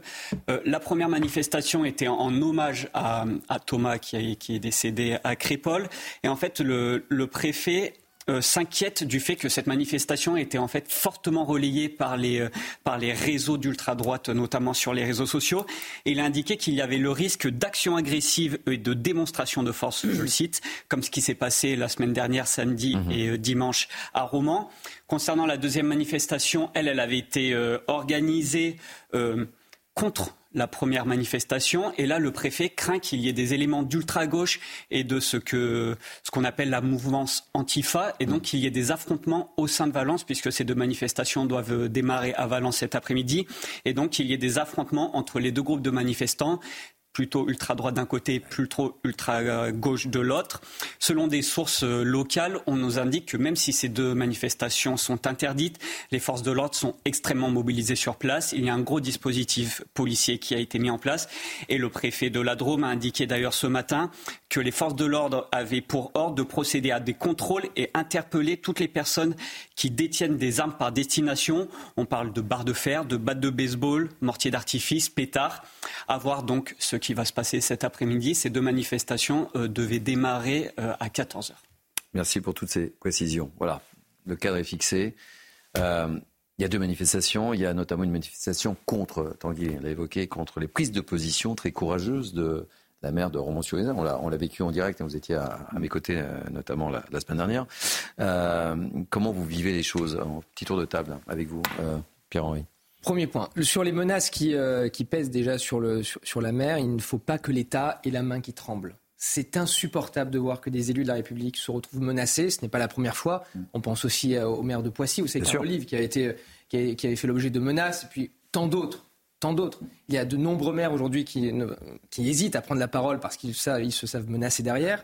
Et c'est ça qui est terrible. Ils sont dans, ils sont dans leur rôle en plus. Hein. C'est terrible et c'est d'autant plus insupportable que l'État, encore le, maire est le prolongement de l'État dans sa commune. Il ne doit pas souffrir d'une quelconque peur euh, d'avoir des représailles ou des menaces. Donc évidemment, tous les auteurs de, ces menaces-là doivent être retrouvés, doivent être aussi durement sanctionnés. Je parlais de la, de la systématicité de la peine. C'est le cas notamment lorsque des élus se retrouvent menacés. Mais ensuite, après, sur l'organisation des manifestations, bon, il y a évidemment tout le cadre juridique, mais ça démontre aussi euh, la défaillance en quelque sorte de l'État. Mmh. Puisque vous avez des manifestations organisées euh, parce que des individus se retrouvent avec une soif de justice, une soif de vengeance, peu importe d'ailleurs les raisons, mais parce que l'État ne se saisit pas suffisamment de ces sujets, peut-être aussi avec trop de lenteur, avec peu de moyens, mmh, mmh. que des individus, alors qu'ils ont délégué justement cette compétence de rendre justice euh, par l'État, se la réapproprient et se disent, bah, de toute manière, si l'État ne fait rien, si l'État est impuissant, si la justice ne fonctionne pas, alors je vais reprendre ce que j'ai délégué à l'État et je vais me faire justice moi-même et je vais rendre justice. Et si vous voulez, l'ensemble des manifestations qui sont organisées, ultra-droite, ultra-gauche, mm. etc., mais ça reflète cette défaillance, à mon avis. Et oui, tout ça fait sens. Hein. Euh, dans la première de News Weekend, on a évoqué euh, ce drame de, de Pau, cette histoire également de Metz. Et, on, et, et, on, en arrive à des situations comme ça, avec des prises de position, avec euh, des... Très radicales. Et très radicales. Avec des qui arrivent avec des barres de fer on l'a vu à Romans-sur-Isère avec des barres de fer, des, euh, cagoulés pour aller, euh, pour aller essayer de taper euh, mm. des jeunes qui auraient plus ou moins directement ou, directement participé au, massacre de, ce jeune rugbyman. on le voit à Paris où des individus aussi se retrouvent peut-être aussi pour créer, alors le tribunal administratif on a jugé autrement, mais peut-être aussi pour créer des troubles à l'ordre public et en tout cas aussi se rendre justice eux-mêmes et faire du bruit pour mm. se faire entendre. Donc ça, relève vraiment une fracture aussi au sein de la société et aussi, c'est d'ailleurs votre sondage de tout à l'heure, ah aussi peut-être une défiance euh, vis-à-vis des institutions judiciaires. Vous l'avez dit tout à l'heure, vous avez raison, la justice est le dernier rempart mm. pour préserver aussi un état de droit et une, vie ensemble. Il faut essayer de le préserver au maximum. Valérie Le Câble. Oui, il me semble très important de préciser quand même un certain nombre de choses. Si on relit attentivement euh, ce qu'a dit euh, cette mère, Madame Toraval, de Roman, qui est effectivement très courageuse, puisque maintenant elle est menacée mm-hmm. de mort, elle dit des choses assez claires. Elle dit non, il n'y a pas de France qui se font euh, face à face. C'est-à-dire, elle dit pas, il y a pas la, il y a la France rurale d'un côté et il y a les quartiers de l'autre. Elle ne dit pas ça. Elle dit dans les quartiers, il y a des gens qui travaillent, il y a des gens qui sont intégrés, il y a des gens qui détestent la situation dans laquelle ils sont en train de vivre. Et ne mélangez pas tout. On est en train de parler d'une minorité dans les quartiers. Et je pense que c'est extrêmement important de le dire et de le dire assez sérieusement. D'ailleurs, beaucoup d'argent, elle a investi beaucoup ben d'argent pour euh, la, rénovation euh, du bâtiment, pour etc., Et elle ne jette pas l'eau, euh, le bébé avec l'eau mm. du bain. Elle dit il faut juste attaquer cette minorité qui empêche tout le monde de vivre, y compris le quartier de la monnaie. Donc c'est très important. Et ça se rejoint avec ce qu'on vient de voir et sur le sujet là dont vous avez parlé à Valence, c'est qu'on parle de quoi? On parle de l'ultra-droite et de l'ultra-gauche. Je pense qu'il ne faut pas qu'on donne le sentiment que la majorité des Français sont euh, complètement fracturés, qu'ils ont des vies complètement différentes, etc. Je pense qu'on est face à des radicalisations. Quand même, les ultras de gauche et de droite ils sont toujours trop nombreux, mais c'est pas toute la France non plus. Il faut pas mélanger ça. Ce sont des gens qui sont très, très vindicatifs, très dangereux, très radicalisés. Moi, je mets les deux dans le même sac, personnellement, de droite ou de gauche. Mais ce n'est pas tous les quartiers, ce n'est pas toute la France rurale, ce n'est pas. Voilà. Donc, parce que la situation est déjà assez compliquée. Et juste pour finir euh, sur la phrase de Darmanin, qui est absolument géniale, je trouve, ben, elle est un peu logique en même temps. Parce qu'en France, la liberté de manifester existe. Ça fait partie euh, des mmh. droits euh, en France. On peut manifester. Donc la justice est plutôt sur cette euh, approche-là. Lui, il voit le boulot de la police, la difficulté qu'il va y avoir à gérer la manifestation à Valence. Et donc la police dit non, on, interdit. Et c'est vrai que ce type de manifestation, on devrait réussir à les interdire. Logiquement, on devrait y arriver. Je vous donne la parole dans quelques instants, mais je voudrais, on a interrogé les, habitants de, la commune Romans-sur-Isère sur la menace qui qui pèse sur, euh, sur la tête de, c'est le cas de le dire, de, de, la maire de, la commune. Écoutez la, ses réactions et je, je, vous fais réagir. On ne menace pas déjà bah, un maire, je veux dire, ça devient de plus en plus pire en pire, les maires sont menacés, euh, euh, enfin, je veux dire, ils sont agressés, c'est pas normal. Je pense que oui, il risque d'y avoir des débordements. Hein. c'est souvent qu'il y a des débordements. Ce sont des imbéciles qui ont envoyé des lettres qui servent à rien, la, la, mairesse ou le maire, on pourrait dire n'a rien à voir avec ces incidents. Mais elle, y est pour rien dans l'attaque du jeune. Alors, je vois pourquoi on s'en prend à elle. Hein. il faudrait mieux s'en prendre à, la justice qui ne condamne pas assez sévèrement ces jeunes, la délinquants, la, drogue et tout. Ça, ne va pas, ça. Oui, bien sûr, je suis choquée, mais pourquoi la mère de Roman? Par rapport à quoi? Par rapport à tout ce qui s'est passé, euh, par rapport à Crépole et. Euh, Bon, mais là, il y a un amalgame, on euh, s'en sortira pas. Hein. Denis Deschamps et Muriel. Réaction. vous avez vu l'enchaînement des événements euh, depuis euh, ce, drame qui a concerné Thomas. là, ça commence à prendre des proportions qui, d'ailleurs, où l'État se sent, enfin, c'est pas ce sent, c'est nous fait la démonstration qu'il est un peu débordé sur les mmh. côtés. on se retrouve sur la, discussion sur un quartier. elle était en direct sur votre plateau la semaine dernière, Madame la maire. Conférence de presse avec le préfet. Hein. Elle a été très claire. Hmm. On parle d'une centaine d'individus, ce que vous disiez Valérie, par rapport à un quartier qui compte 4000 à 4500 personnes. Et d'ailleurs, ils se sentent visés et ils l'ont fait savoir. Deuxième élément, maintenant l'ultra-droite rentre dans la, rentre dans la danse. D'abord, on ne les avait pas entendus depuis pas mal de temps, et ce sont des, petits groupes, des manifestations de 200 personnes. Je minore pas ou je majore pas, mais en attendant, ils manifestent. Moi, ce que je, veux, euh, ce que je voudrais dire par rapport à ça, c'est que ça envoie un message sur notre société, cette affaire. On les a vus au Panthéon hier soir. Ça mm. envoie un message très clair. C'est qu'ils sentent, ou une partie de la population sent, eux, ils manifestent, mais il y a aussi une majorité silencieuse dans le pays qui nous dit, mais personne ne se préoccupe du sujet de Thomas, finalement. On s'est rattrapé dans tous les côtés. Mais en réalité, on parle de plein de choses, d'immigration, des Français de souche, hmm. tout un tas de sujets comme ça, et en réalité, les sujets de fond ne sont pas traités. Donc je reviens à ce que disait Valérie tout à l'heure. La démocratie, c'est une sorte de loi normale où on concentre l'attention des gens autour d'un projet et on avance euh, droit devant. Quand la, démocratie s'effondre, la loi normale s'inverse et en fait ça libère des espaces pour les extrêmes. Et on voit les extrêmes qui sont en train d'avoir des tribunes qu'ils ne devraient pas avoir. Mhm. Et après, je termine là-dessus sur la justice, c'est que c'est un dommage collatéral de cet affaissement radical de la démocratie. La justice est un parent pauvre parce que même s'il y a eu un surplus de budget, elle a été tellement rabotée depuis des années que maintenant maintenant, les gens on doit, doivent en venir à manifester euh, de tous les côtés ou à hurler leur désespoir parce que la justice n'est plus rendue. Oui, mais ce risque, c'est de vouloir faire euh, la justice soi-même. Et, c'est ça la problématique. Alors que le citoyen, l'habitant de la cité, délègue à la communauté le droit de police, le droit de justice, mm. et ils se sentent délaissés par l'État. Et donc, en fait, ils, se, ils veulent se réapproprier leurs droits fondamentaux de se défendre. c'est inquiétant quand même ce qu'on voit, les scènes auxquelles on assiste. Parce qu'après, il peut y avoir plein de dérives là. Hein. Alors, moi, je retiens en fait du sujet que vous avez euh, diffusé euh, la difficulté qui est la nôtre à encadrer la liberté de manifester. La liberté de manifester, c'est une liberté fondamentale en droit français. Euh, elle date euh, il y a plus de deux, siècles de cela. Et elle est peut-être plus adaptée, encore une fois, à notre société actuelle. Et on s'en rend bien compte, puisqu'on a d'un côté les décisions d'un préfet euh, qui vise à interdire certaines manifestations, et de l'autre côté des décisions du tribunal administratif qui finalement passent outre et considère que euh, on a cette liberté qui serait euh, sacro-sainte et à laquelle il ne faudrait surtout pas toucher, donc qui autorise ce type de. Mais on voit la manifestation, je parle sur la gouverne de, de Tanguy la manifestation de Paris hier soir. Initialement, elle était interdite. Elle, était interdite. Cette décision suspendue par le tribunal. Ce qu'on connaît par cœur, euh, ce qu'on connaît par cœur à l'organisation juive européenne, parce que nous, on intervient régulièrement devant les tribunaux administratifs pour faire interdire les manifestations pro-palestiniennes qui donnent à chaque fois lieu à des débordements antisémites. Donc on connaît très très bien ce fonctionnement-là.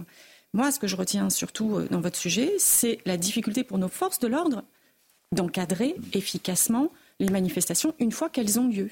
Euh, et euh, pour rejoindre ce que disait mon confrère tout à l'heure, on a besoin de messages qui soient clairs en fait et de fermeté. Si dans une manifestation qui se déroule, vous avez des personnes qui viennent armées de barres de fer, ce n'est juste pas normal. C'est le rôle euh, des forces de l'ordre qui encadrent euh, la population et qui protègent la population, de venir, euh, d'intervenir et de faire en sorte que ces personnes soient placées en garde à vue et se retrouvent après entre les mains de la justice. Donc on voit bien euh, on voit bien qu'on a des difficultés aujourd'hui avec nos institutions et que, au, décours de cette terrible affaire pour Thomas qu'on a tendance à oublier malheureusement, mmh. euh, on voit bien qu'on a des faiblesses. Ce qui était notre force dans notre démocratie, la protection de nos libertés fondamentales et le fait qu'on érige euh, ces libertés au-dessus de toutes nos normes, finalement, ça devient notre faiblesse. On est attaqué par ce biais-là, par les personnes qui attaquent notre civilisation et qui mettent en péril nos valeurs républicaines. Moi, c'est ce que je retiens de, votre sujet. Et, avec, des notions ensuite très subjectives, puisque le trouble à l'ordre public, qui sait bien le définir, le trouble à l'ordre public Puisque d'un côté, vous avez un préfet qui vous dit que justement une manifestation peut causer des troubles à l'ordre public, et de l'autre, vous avez des, un tribunal administratif qui considère que justement il n'y a pas de trouble à l'ordre public. Donc c'est une notion qui est très subjective et qui est aussi peut-être politisée en fonction des sujets. Et c'est le risque, et vous parliez tout à l'heure euh, d'adapter aussi le droit à la société il y a peut-être aussi aujourd'hui un trop grand risque de politisation de, de ces notions pour soit interdire, soit autoriser des manifestations alors que normalement, effectivement, la manifestation, c'est un droit fondamental. Mhm. Vous avez le droit de manifester. Mais quels sont les critères pour justement les interdire? C'est peut-être ça qu'il faudrait aussi revoir. On l'a vu aussi dans un autre secteur, sur les manifestations de, Sainte-Soline. Hein. Bien sûr. Et, toute la problématique. Euh, attendez, tout se radicalise. Sur, ça, justement, il y, a, un sujet. Sur les soulèvements de la terre, vous avez Gérald Darmanin qui, a pris, qui avait pris un, décret pour eh dissoudre les soulèvements de la terre. Que nous dit le Conseil d'État? Ah mais non, mais attention, c'est une atteinte euh, manifeste à la liberté mhm. euh, de, de s'associer et euh, ce, décret. C'est pour ça que je me permets de faire le parallèle. mais, c'est un très bon parallèle parce que les soulèvements de la terre, dans la charte de la soulèvement, des soulèvements de la terre, il y a la notion de violence et de révolte. Mhm. Donc c'est dans l'ADN dans, même de cette association que vous avez justement. Et puis pour avoir commenté la manifestation de Sainte-Soline dirait que c'était quand même du violence absolue. Mais donc du coup le Conseil d'État légitime en quelque sorte la mhm. désobéissance civile. Donc, donc, on tombe sur la tête. C'est un boulevard pour les. Ah, là, c'est clairement un boulevard pour les filles. En plus, vous savez, euh, euh, en matière administrative, dès lors que vous avez une décision de suspension, euh, il n'y a pas de grande surprise sur la décision au fond qui, qui suivra derrière. Donc, si le Conseil d'État a suspendu, ce qui a priori devrait euh, annuler derrière le, décret. Mais donc évidemment, ça pose des questions sur la politisation justement de notre juridiction administrative. Oui, mais la, le câble. La difficulté aussi, euh, c'est pas pour euh, le défendre, hein, c'est pas le sujet, mais c'est que Gérald Darmanin, à chaque fois qu'il est confronté à un problème, il veut toujours dissoudre.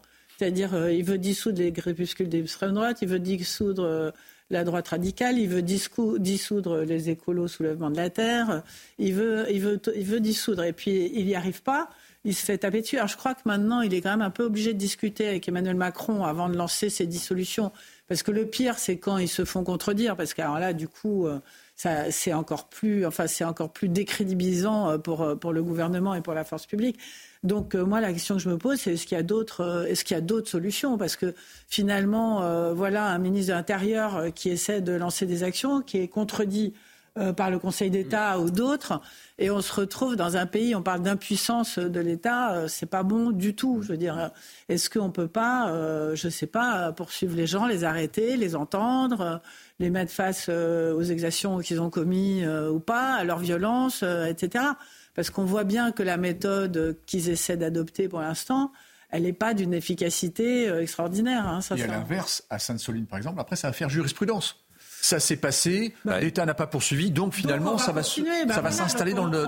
Il y, a, une intention qui est intéressante, mais le résultat euh, est très, est très décevant. Ah, il me paraît important, justement, à ce stade du débat, de, réécouter euh, ce que disait le préfet euh, sur cette interdiction. On va écouter, vous allez voir.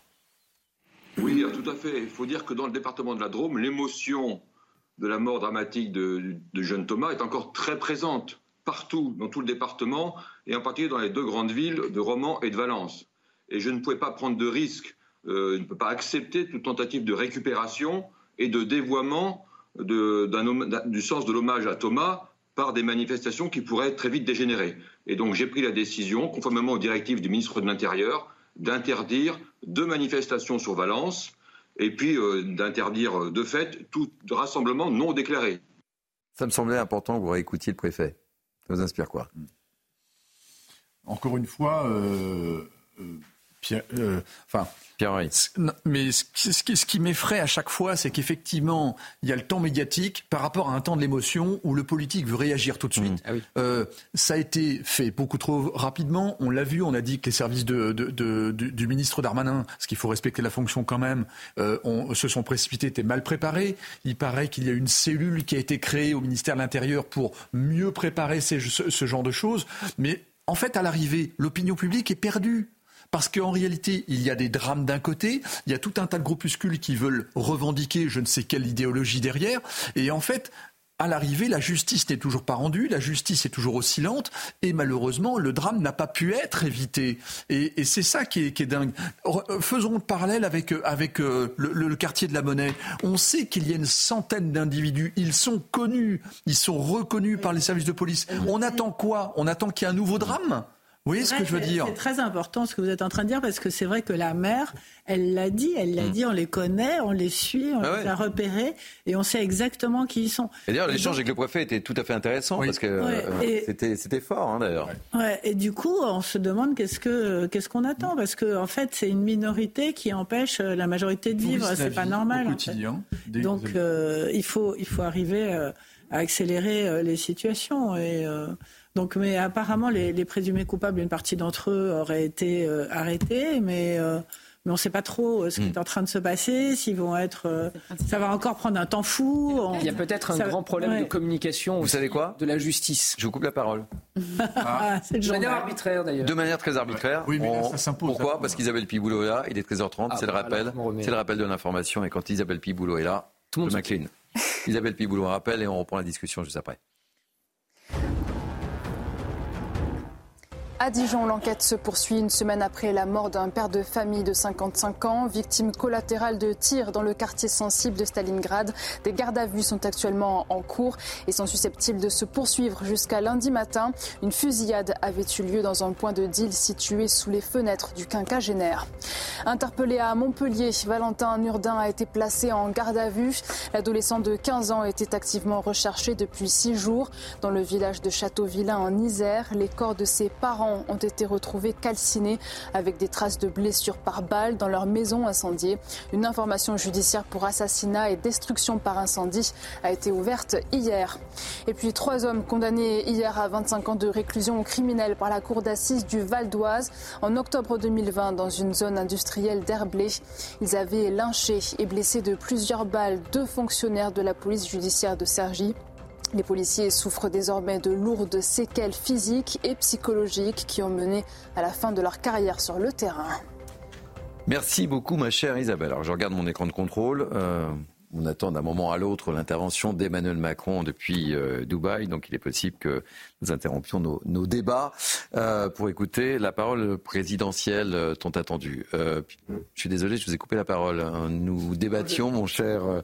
je parle d'ennui avec un avocat, moi, Pierre-Henri Bovis. Non, mais je parlais, de, je parlais de la forme, puisque le, on a tendance aussi à, très souvent à, dire, et même nous d'ailleurs, avocats, parfois ça, peut nous échaper, parce qu'on parfois on est tellement exaspéré de dire mm. que la justice donc est, est laxiste et, trop lente, etc. Ce qui, n'est pas le cas. En réalité, la justice est, la, justice est dure. Mais en revanche, il y a un problème de lenteur, ça, on n'y revient pas. Mmh. Mais la justice devrait davantage communiquer aussi. Parce que c'est un problème de communication et de perception aussi vis-à-vis des justiciables. Parce que lorsque vous avez des justiciables qui assistent à ces événements et qui peuvent se dire d'ailleurs légitimement, bah, la justice n'agit pas, la justice euh, est défaillante, évidemment elle est trop lente, de toute manière elle n'est pas rendue, ou du moins elle est rendue de manière trop laxiste, il devrait y avoir plus de communication de la part du ministère de la Justice. D'ailleurs, moi je, je, fais un parallèle là-dessus. Depuis quelques temps, et c'est assez récent, Gérald Darmanin maintenant communique à outrance euh, sur euh, ce qu'il peut mettre en place en termes d'expulsion, en termes. Mm. Mais je trouve qu'à la rigueur c'est pas mal parce que ça pose. Il l'a fait puis il a arrêté. Ça, il a fait, il a arrêté, mais mm au moins, ça, donne ah, déjà, ça, donne l'image d'un ministre qui bouge, d'une institution qui se, qui, se, secoue. Et je pense que le, ministère de la Justice devrait faire pareil, notamment sur évidemment rendant peut-être anonyme aussi les, décisions, etc. Évidemment, il y, a, tout ce problème-là qui, se pose, mais au moins pour mettre en évidence les sanctions qui sont appliquées sur tel ou tel fait, ce qui pourrait aussi euh, réduire euh, ce sentiment d'impunité ou de laxisme. Ça vous a pas échappé que le ministre de la Justice euh, avait euh, quelques sujets sur le feu euh, pendant quelques semaines qui l'ont peut-être empêché de, prendre du temps pour sa communication? Et accessoirement, je rappelle que les audiences sont publiques en France. Tout à fait. Donc les citoyens qui sont intéressés pour connaître notre justice, pour savoir comment on juge, comment les magistrats se positionnent, comment les avocats plaident, pourquoi pas, mais surtout les sanctions qui sont rendues par nos juridictions en France, les audiences sont publiques, sauf la justice des mineurs, encore une fois, au tribunal tribunal, vous avez tous les jours, 13h30, euh, euh, euh, les, juridictions qui siègent et les audiences, notamment celles de la comparution, des comparutions immédiates à la 23e chambre correctionnelle à Paris, sans leur faire de publicité. Mmh. ces audiences-là sont particulièrement enrichissantes. On y apprend tout de notre société, des dysfonctionnements, de l'état de notre société aussi, de cet ensauvagement dont on parle et de ces petits délits et grands délits parfois qui sont jugés de manière très rapide dans le courant de la journée avec la décision qui est rendue en fin d'audience. Donc je trouve que c'est très très instructif et c'est ouvert aux citoyens. Allez, on va dérouler. Euh, on va suivre évidemment avec vous, euh, Tanguy Hamon, euh, ces manifestations cet après-midi. On espère qu'elles se dérouleront dans le calme le plus absolu. Mais là, je vous propose de prendre la direction de, Nice et le fameux quartier des Moulins dont on a beaucoup parlé. des tirs sont devenus quasiment le quotidien dans, ce quartier. La CRS 8 a été euh, déployée. Il y a eu euh, plusieurs fusillades et donc euh, on a envoyé la CRS 80 qui a été appelée en renfort pour essayer de solutionner le problème. On voit le sujet et le dispositif avec Maxime Lavandier, action, réaction et on poursuit dans le débat. Vous voyez, on est toujours dans la continuité. Hmm. On va voir ce que ça donne. On regarde d'abord le sujet et on poursuit le débat. Un déploiement exceptionnel des forces de l'ordre, dernier acte d'une semaine mouvementée dans le quartier des Moulins. Ça fait plusieurs jours, tous les soirs ça tire et, euh, et bah ça fait peur un peu parce que genre, euh, là par exemple on sort du lycée et euh, bah il n'y a pas de tram et tout et genre on est bloqué ici. Ce jeudi, des dizaines de policiers ainsi que le raid investissent les lieux. Deux individus dont un armé avec ce qui semble être une Kalachnikov ont été signalés par un habitant. Nous avons fait appel aux, forces de police spécialisées que constitue euh, le RAID pour euh, faire une inspection euh, des appartements susceptibles d'être occupés par ces, ces individus-là. Les deux suspects repérés quelques minutes plus tard sur une trottinette sont interpellés par la BAC. Aucune arme n'a été retrouvée sur eux. Les nombreuses opérations policières se succèdent dans ce quartier. Mardi, c'est la CRS 81 qui est déployée au Moulin au lendemain d'une fusillade liée à un règlement de compte sur fond de trafic de drogue qui a fait deux blessés graves. Inspirée de la CRS 8, cette unité formée pour lutter contre les violences urbaines et le trafic de stupéfiants intervient d'ordinaire à Marseille, mais a été exceptionnellement déployée à Nice. Gangréné par le trafic de stupéfiants, le quartier des Moulins est le théâtre de nombreuses fusillades. Pour stopper ces actes de violence, le maire de la ville, Christian Estrosi, a demandé au ministre de l'Intérieur une présence policière permanente dans ce quartier. Bon voilà, action, réaction. Ça me fait penser un peu euh, au quartier de Pissevin de, Nîmes où on avait envoyé. Voilà. Donc le problème de fond, c'est que la mission de, cette euh, CRS, c'est pas de, rester à demeure. Euh, et on voit bien qu'on l'a envoyé à Nîmes. Et une semaine après, il y avait également des, incidents. Et on essaie de, trouver des solutions, mais... Vous avez remarqué que quand on était gamin à l'école, on avait les cartes euh, Vidal-Lablache pour apprendre euh, la géographie. Maintenant, on apprend la géographie des quartiers, mm. hein, euh, entre le quartier des Moulins, la Monnaie ou autre. C'est incroyable. Mm. C'est totalement incroyable. Et effectivement, la CRS 8, il va falloir la cloner. Hein, mm. Parce que les, habitants des quartiers ont besoin de cette, cette, présence de bleu, en réalité, pour déjà se sentir rassurés. Et puis après, il va falloir traiter des, sujets de feu. Voilà. Des actions ponctuelles. Ben oui, parce qu'elle va revenir. Là, on en est à déplacer le raid. Vous vous rendez compte, c'est hyper grave quand même. Le raid dans l'une dans des villes où il y a le plus de, de, de, vidéosurveillance. Hein. Oui. Il faut aussi le rappeler. Alors, c'est peut-être peut, peut, pas mm. faire de la bonne publicité à la vidéosurveillance, mais comme quoi elle ne, elle ne, elle ne permet euh, pas tout, mm-hmm. en tout cas. En même temps, on parlait de communication tout à l'heure. Euh, dire que dans des situations exceptionnelles, euh, comme quelqu'un qui attaque avec une Kalachnikov, on a les possibilités en France euh, d'envoyer le raid qui existe et dont c'est la mission. Je ne suis pas complètement choquée non plus. Christian Estrosi est un grand professionnel. Il est maire depuis très longtemps. il sait bien actionner les moyens de l'État. Je trouve que quand il demande à Darmanin d'avoir euh, de la police euh, à domicile, sa voix porte. Et je ne suis pas euh, complètement choquée par la situation. Je veux dire, nous avons en France des brigades d'intervention de plusieurs sortes qui sont très exceptionnelles et qui fonctionnent bien. Autant les utiliser. Allez, dernier sujet sur lequel j'aimerais vous faire agir. Il nous reste euh, quasiment euh, cinq minutes dans Mini News Weekend. C'est un sujet qui, euh, qui fait déjà beaucoup réagir. C'est cette nouvelle polémique autour des JO de 2024. On l'a évoqué tout à l'heure avec Isabelle Piboulot dans son journal. C'est une ancienne basketteuse française, Émilie Gomis, ambassadrice des, des JO, et qui est sous le feu des critiques. Tout ça pourquoi? Parce qu'elle a elle a posté euh, sur les réseaux sociaux une publication jugée antisémite 48 heures après le massacre de 7 octobre. On voit tout ça avec les explications de Godric Bay et je vous fais réagir évidemment juste après. Voilà ce qui a mis le feu aux poudres. Une carte de la France recouverte progressivement par le drapeau israélien. Et cette question, que feriez-vous dans cette situation? L'ex-basketteuse Émilie Gomis a partagé cette publication le 9 octobre dernier, deux jours après l'attaque sanglante du Hamas contre Israël. Rapidement, l'athlète française est accusée d'antisémitisme et de faire l'apologie du terrorisme. Cette publication fait d'autant plus polémique que la joueuse est ambassadrice des JO 2024 et membre du conseil administratif. Un collectif a relayé l'information auprès du ministre des Sports et au président du comité olympique. Le collectif demande le renvoi immédiat de la sportive. Pour le moment, aucune décision n'a été communiquée. Face au scandale, jeudi, la joueuse de basket a supprimé sa publication et a présenté ses excuses sur les réseaux sociaux. Les accusations d'antisémitisme auxquelles je fais face sont en totale contradiction avec les valeurs qui m'ont été inculquées et celles que le sport m'a enseignées. Je condamne toute forme de discrimination et je m'engage à travailler pour un monde où la compréhension et le respect règnent en maître. Selon la charte éthique de Paris 2024, les membres et salariés respectent le devoir de réserve dans leurs expressions publiques. Ils s'abstiennent de tout acte qui pourrait porter atteinte à l'image ou à la réputation de Paris 2024. Pas facile, hein, Muriel. Non, pas facile, mais elle surfe sur la vague de l'antisémitisme mmh. qui frappe la France euh, depuis, euh, depuis quelques années maintenant, mais encore plus depuis le 7 octobre. Hein. Et il n'y a, rien de, a rien de surprenant à avoir ce type de propos. On les poursuit euh, quasiment tous les jours même systématiquement, en fait, plusieurs fois par jour. Euh, on a notamment adressé un. Vous avez intenté quelque chose là On a lancé un courrier en fait euh, pour dénoncer, euh, pour dénoncer cette publication qui est évidemment une provocation à la haine à mhm. caractère antisémite. Il y a tous les tous les critères sont remplis. je vois que effectivement elle présente des excuses. Mhm. rétropédalage. un rétropédalage, très bien. Nous verrons si la justice se saisira ou non de ses propos et si elle donnera suite, si le parquet poursuivra ou pas. On a déjà eu d'excellents résultats, euh, notamment sur Nice, où euh, un footballeur avait également tenu mmh. des, propos et diffusé une vidéo qui appelait à tuer des juifs. On voit qu'il est mis en rétropédalage aussi derrière. là aussi rétropédalage, mais entre-temps, nous, nous rédigeons des plaintes, nous déposons des plaintes et mmh. nous attendons que la justice fasse son travail et qu'elle dise clairement que l'antisémitisme n'est pas une opinion, mais un délit. Et la provocation à la haine antisémite a les conséquences dramatiques qu'on connaît en France aussi. Allez, tour de table, Valérie.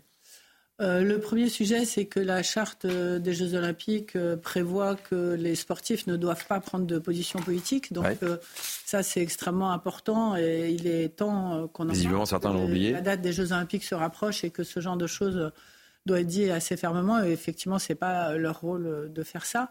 Après, sur le deuxième sujet, j'ai peut-être pas tous les éléments en main. Euh, le, votre sujet a l'air de dire qu'elle a condamné Israël. Est-ce qu'elle a dit quelque chose vraiment d'antisémite ou pas? Alors en fait, ma question. Euh, sur, le, sur la photo que vous avez, euh, il y a cette carte française qui est recouverte du drapeau d'Israël avec le commentaire. Et ça, déjà, c'est de la provocation à la haine à l'encontre d'une nation, en l'occurrence la nation israélienne. Et donc ça appelle à un rejet de l'ensemble des citoyens qui habitent en Israël. Et donc c'est la provocation à la haine. Mais sur ces réseaux sociaux, on a également trouvé des reprises en fait de posts qu'elle a retweeté, qu'elle a reposté et qu'elle a remis mhm. sur sa page à elle, qui sont hautement problématiques. Il y, y, a un vrai sujet, et en particulier en France, où il y a des sensibilités différentes. Et je pense que cette jeune sportive euh, n'a pas forcément la même sensibilité euh, que mhm. vous, que moi, que, etc., qui est euh, le fait d'assimiler l'antisionisme, qu'on appelait avant l'antisionisme, c'est-à-dire être opposé à la politique d'Israël, être opposé à Netanyahou, etc., avec un antisémitisme vraiment pur et dur et effectivement réalisé.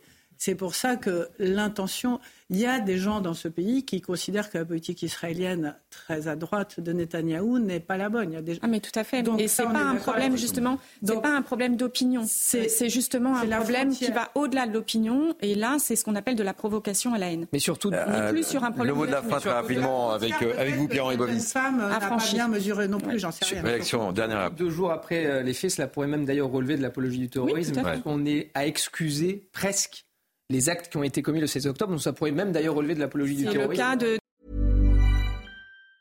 Even on a budget, quality is non-negotiable. That's why Quince is the place to score high-end essentials at 50 to 80% less than similar brands. Get your hands on buttery soft cashmere sweaters from just 60 bucks, Italian leather jackets, and so much more. And the best part about Quince, they exclusively partner with factories committed to safe, ethical, and responsible manufacturing. Elevate your style without the elevated price tag with Quince. Go to quince.com slash upgrade for free shipping and 365-day returns.